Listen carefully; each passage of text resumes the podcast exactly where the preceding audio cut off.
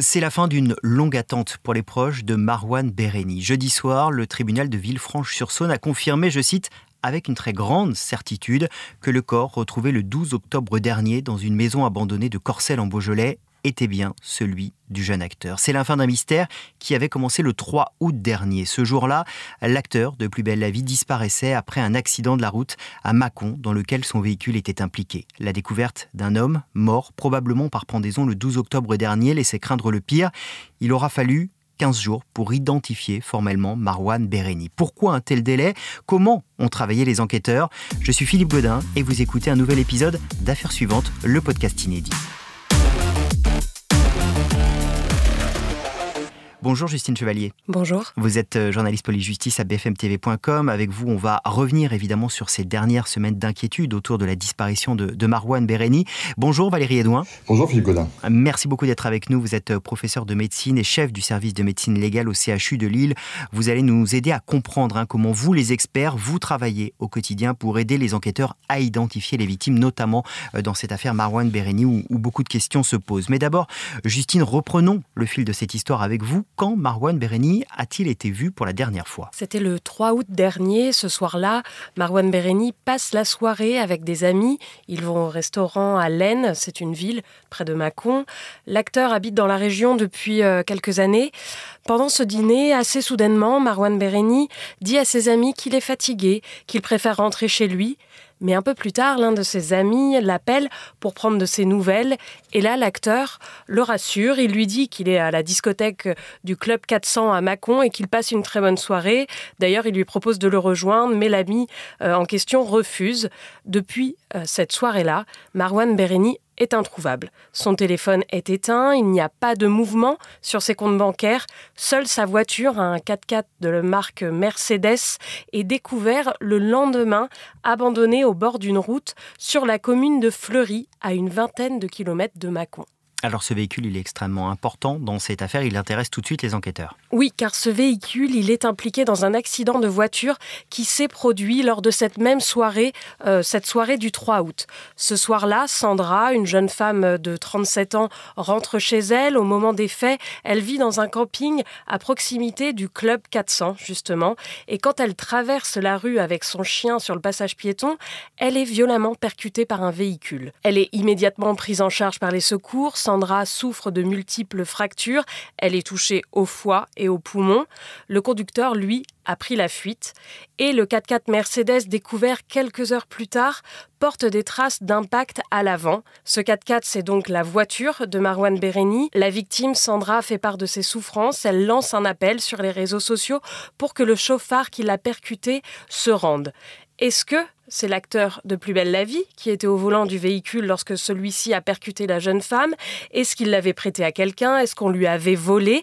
Toutes ces questions, les enquêteurs souhaitaient évidemment les poser à Marwan Bereni qu'ils voulaient entendre comme témoin. Deux enquêtes étaient alors ouvertes, une concernant l'accident pour blessure involontaire et l'autre pour disparition inquiétante, la disparition évidemment de l'acteur qui ne donnait plus signe de vie. Et c'est donc le 12 octobre que cette deuxième enquête va basculer. Oui, début octobre, euh, les parents de Marwan Bereni, évidemment très inquiets, lui écrivent une lettre qu'il publie dans le journal Libération. Je vous lis euh, quelques phrases de cette lettre. Marwan, notre fils, affronte tes peurs. Tu as le droit de pleurer, mais reprends ton chemin, crois en toi, crois en tes rêves, même ceux que tu ne prononces pas. Malheureusement, il semble qu'il était déjà trop tard.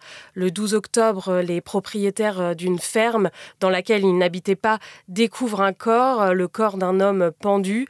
Euh, ce corps, il n'est pas identifiable immédiatement car euh, selon nos informations, il était en état de décomposition avancée. Plusieurs éléments laissent à penser qu'il s'agit euh, de Marwan Bereni. Déjà, la ferme dans laquelle le corps a été découvert se situe à un peu moins de 6 km de là où on avait retrouvé le véhicule. Une sacoche avec les papiers d'identité, la carte bancaire et le permis de conduire du jeune homme est découverte dans la ferme.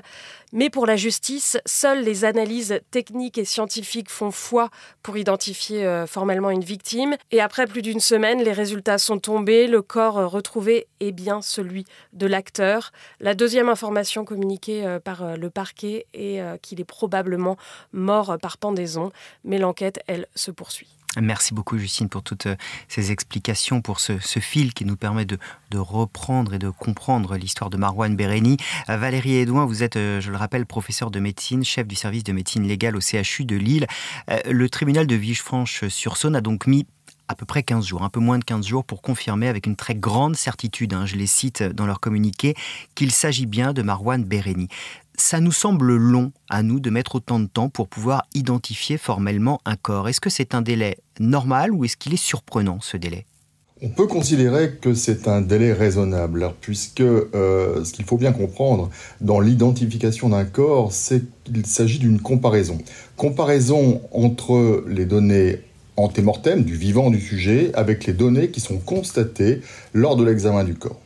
Alors, euh, les médecins légistes, pour faire une, telle identification, ont principalement euh, deux cordes à leur arc. La première, c'est l'identification odontologique, c'est-à-dire qu'on va essayer d'établir une corrélation entre ce que l'on constate sur le corps du cadavre qu'on est en train d'examiner on va essayer de mettre en évidence la présence de soins dentaires que l'on va comparer avec ce qui avait été fait auparavant par son chirurgien dentiste. Et effectivement, pour retrouver les données, ça peut prendre un peu de temps, un peu de temps aux enquêteurs pour récupérer notamment le dossier. Ça, c'est la première façon de procéder. La deuxième façon de procéder est d'utiliser l'ADN. L'ADN, c'est aussi un moyen de comparaison. On va donc cette fois-ci faire un prélèvement biologique sur le corps qu'on doit identifier, extraire à partir de ce prélèvement biologique l'ADN, et puis on va comparer cet ADN avec de l'ADN que l'on pourrait retrouver sur des objets utilisés quotidiennement par la personne par exemple une brosse à dents, par exemple une brosse à cheveux. Là encore, il s'agit d'analyses de laboratoire qui prennent un peu de temps pour être réalisées et euh, le délai de 15 jours me semble euh, finalement assez raisonnable. Est-ce que le délai très long entre le moment où disparaît Marwan Bereni, le 3 août, le moment où on va retrouver ce corps, le 12 octobre, euh, déjà est-ce qu'on saura le moment précis où Marwan Bereni est mort? Alors, euh, là, on n'est plus sur un sujet d'identification, on est sur un sujet d'évaluation de l'intervalle post-mortem. En médecine légale, l'évaluation du délai post-mortem est certainement la chose la plus difficile à réaliser, car on ne peut pas, les techniques aujourd'hui n'existent pas pour nous permettre de donner euh, un délai post-mortem de manière très précise. On ne peut faire qu'une estimation. Et le médecin légiste qui a à examiner euh, le, corps de la personne a dans sa mission d'évaluer cet intervalle post-mortem, mais qui ne peut encore une fois être qu'approximatif. On aura donc une évaluation, une idée du moment euh, où la mort est intervenue.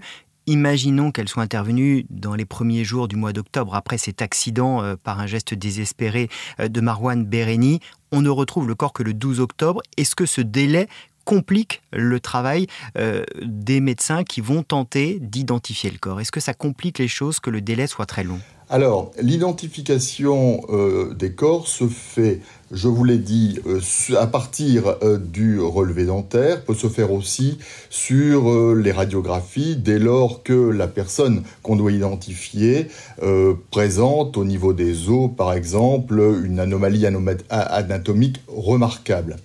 Les os et les dents euh, ne sont pas atteints par les processus de dégradation et notamment par les processus de putréfaction, ce qui euh, les rend très performants comme moyen.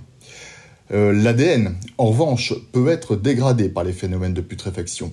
Mais l'avancée dans les technologies de recherche d'ADN permet aujourd'hui de rendre des résultats tout à fait fiables en dépit des phénomènes de putréfaction. La réponse à votre question est euh, donc finalement le, délai euh, ne, doit pas euh, trop interférer pour une identification, en, tout cas en ce moment, en, 2023. Tel n'était pas le cas il y a encore une quinzaine ou une vingtaine d'années ça amène beaucoup de questions qu'on a envie de vous poser. Juste avant, encore un mot sur Marwan Bereni. Vous nous dites on saura, on aura une évaluation de la date à laquelle il est mort. Est-ce qu'on saura précisément la manière dont il est mort. L'hypothèse aujourd'hui avancée est celle d'une pendaison. Elle reste encore à être validée euh, par les analyses. Est-ce qu'on saura précisément comment il est mort? Tout dépend de la façon dont le corps a pu être conservé. Tout dépend de l'état du corps dans lequel euh, les médecins légistes vont travailler. Il est évident que pour déterminer les causes de la mort, il faut que les tissus mous, comme on les appelle, la peau, les muscles, euh, soient relativement euh, préservés. Euh, à moins que les os ou les cartilages soient atteints, ce qui est tout à fait possible hein, dans, le, mécanisme qui, est évoqué ici, mais encore faut-il que ces lésions existent et qu'elles puissent être constatées par les médecins légistes.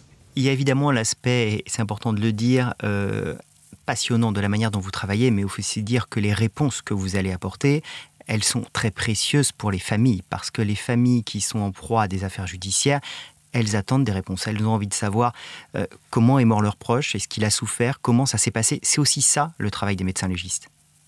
Alors, vous avez parfaitement raison et c'est important que vous puissiez souligner ça la médecine légale moderne aujourd'hui euh, se peut se décrire euh, comme la médecine légale dédiée aux familles. Et on peut considérer aujourd'hui que le médecin légiste est euh, le médecin des victimes et des familles de victimes.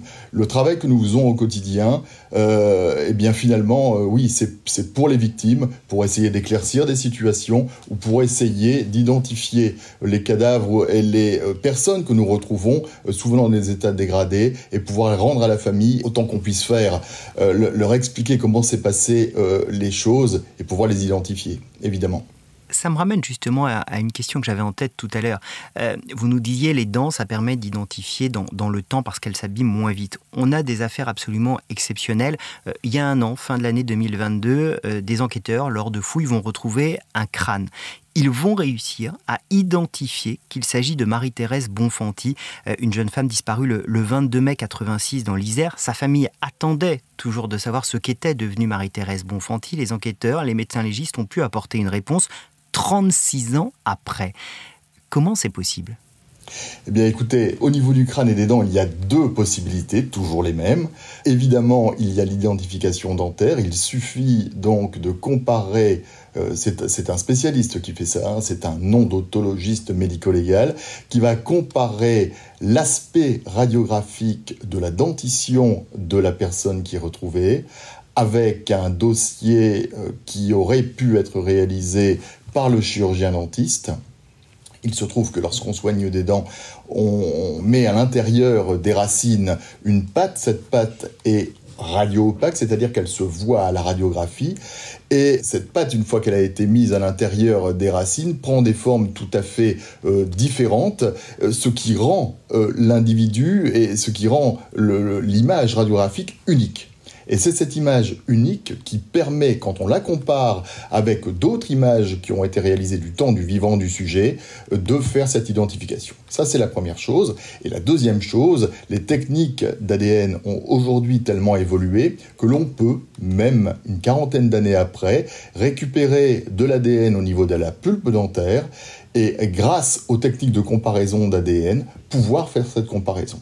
On a vraiment aujourd'hui deux techniques qui sont très complémentaires et qui, lorsqu'elles fonctionnent, permettent une identification de certitude quand on vous entend, on se rend compte qu'on parle souvent des progrès de la police scientifique ou de la gendarmerie, des spécialistes scientifiques euh, en côté enquêteurs, mais la médecine légale, en vous entendant, on se rend compte qu'elle a énormément progressé. Est-ce qu'elle a encore une marge devant elle de, progression? Est-ce que demain, on pourra identifier encore plus rapidement ou mieux ou avec plus de certitude euh, des corps? Alors, la, médecine légale a progressé énormément euh, ces dernières années. Et il est évident qu'on a connu de révolution dans les techniques de médecine légale, la découverte des empreintes génétiques en 1986 et dans un autre domaine qui n'est pas l'identification, euh, c'est l'évolution, l'amélioration des techniques de toxicologie. On est capable aujourd'hui de retrouver n'importe quel euh, produit euh, dans le corps d'une personne et à, des dosages vraiment très très faibles et avec vraiment une très très grande précision. Alors ce qui manque encore aujourd'hui à la médecine légale, c'est de pouvoir déterminer avec certitude les délais post-mortem, vous l'évoquiez tout à l'heure. On n'a pas encore aujourd'hui les techniques qui permettent de le faire avec une grande précision, mais les équipes de recherche dans ce domaine y travaillent et c'est l'avenir. Merci beaucoup Valérie Edouin d'avoir été avec nous pour toutes ces explications extrêmement précises, passionnantes. Merci beaucoup Justine Chevalier. Vous retrouvez évidemment Affaires suivantes, le podcast inédit sur le site de bfmtv.com et sur toutes les plateformes dédiées. À très vite.